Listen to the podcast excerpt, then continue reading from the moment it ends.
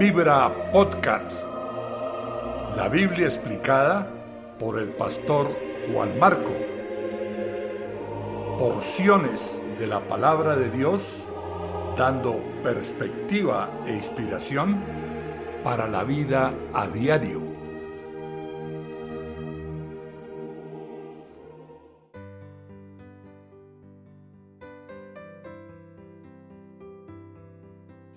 La Biblia explicada. Éxodo capítulo 21.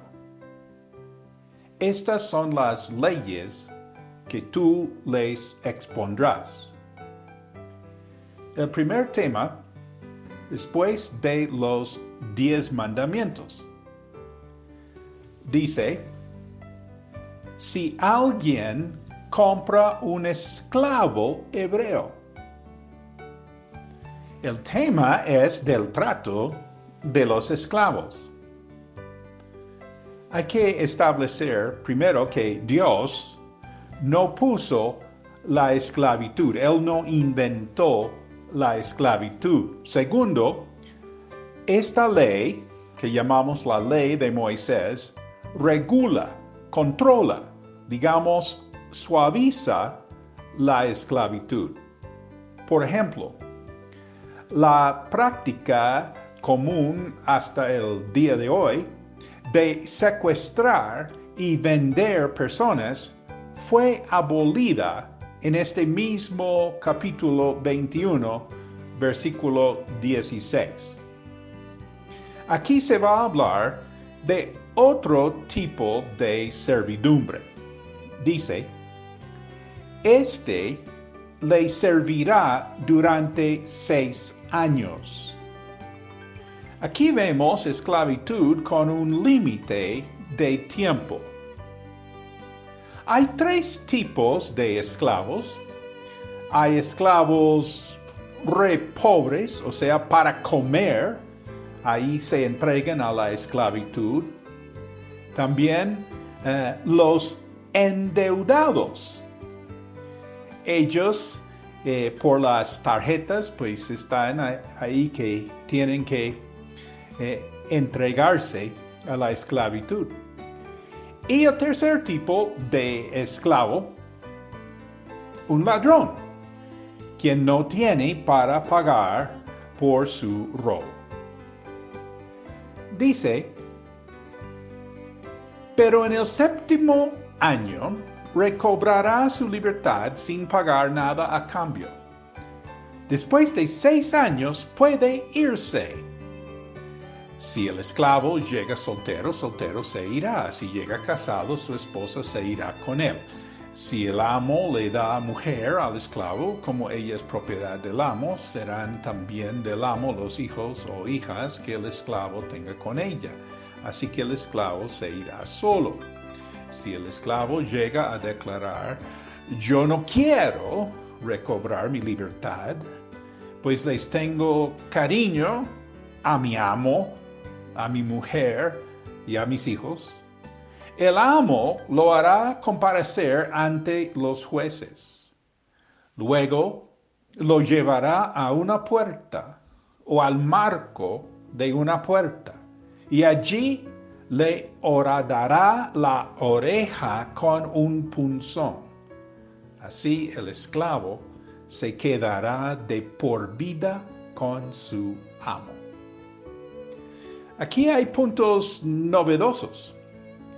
El esclavo puede irse o puede quedarse por amor.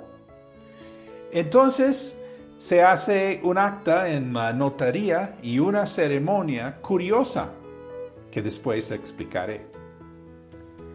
En el Nuevo Testamento, el apóstol Pablo habla de su relación con Jesucristo. Dice en su carta a los romanos, Pablo, siervo de Cristo Jesús, llamado a ser apóstol, apartado para anunciar el Evangelio de Dios Miremos aquí la palabra siervo. En hebreo es la palabra ebed, es la palabra aquí de Éxodo capítulo 21. En griego es la palabra dulos. Estas palabras son fuertes. Literalmente significan esclavo. Para algunas personas, inclusive, para algunos cristianos, puede parecer demasiado extremo, fanático, ser esclavo de Jesús. De pronto suena mejor llamarnos siervos, no tan intenso. A lo mejor preferimos escuchar de nuestra libertad. Pues quiero recordar la ceremonia en Éxodo capítulo 21, que seguramente no se entendía mucho en esa época, sino 1300 años después tendría más sentido. ¿Y cómo es? Si el esclavo no acepta su libertad, quiere seguir siendo esclavo por su propia voluntad. Entonces se deja ser llevado a una madera, esclavado al marco. Le chuzan la carne con un punzón.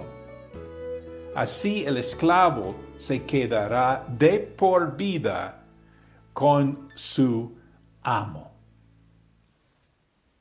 La nueva traducción viviente dice, en el versículo 6, si decide quedarse, el amo lo presentará delante de Dios.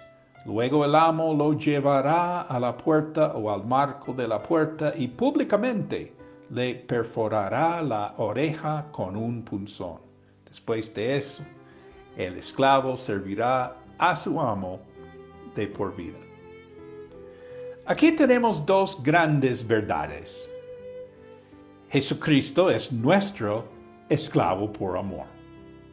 Y nosotros queremos quedar por vida sus esclavos por amor. Oremos.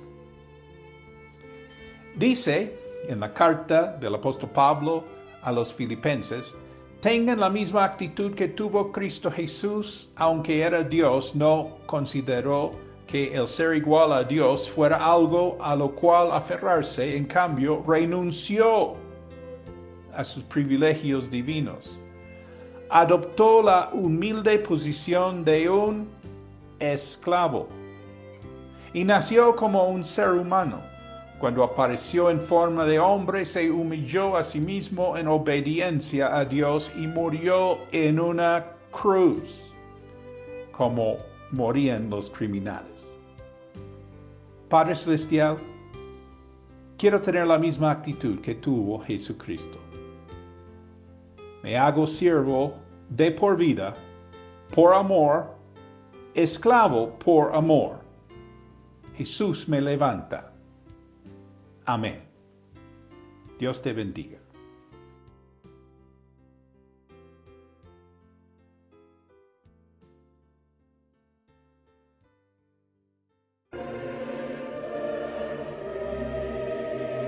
Vibra Podcast. La Biblia explicada por el pastor Juan Marco.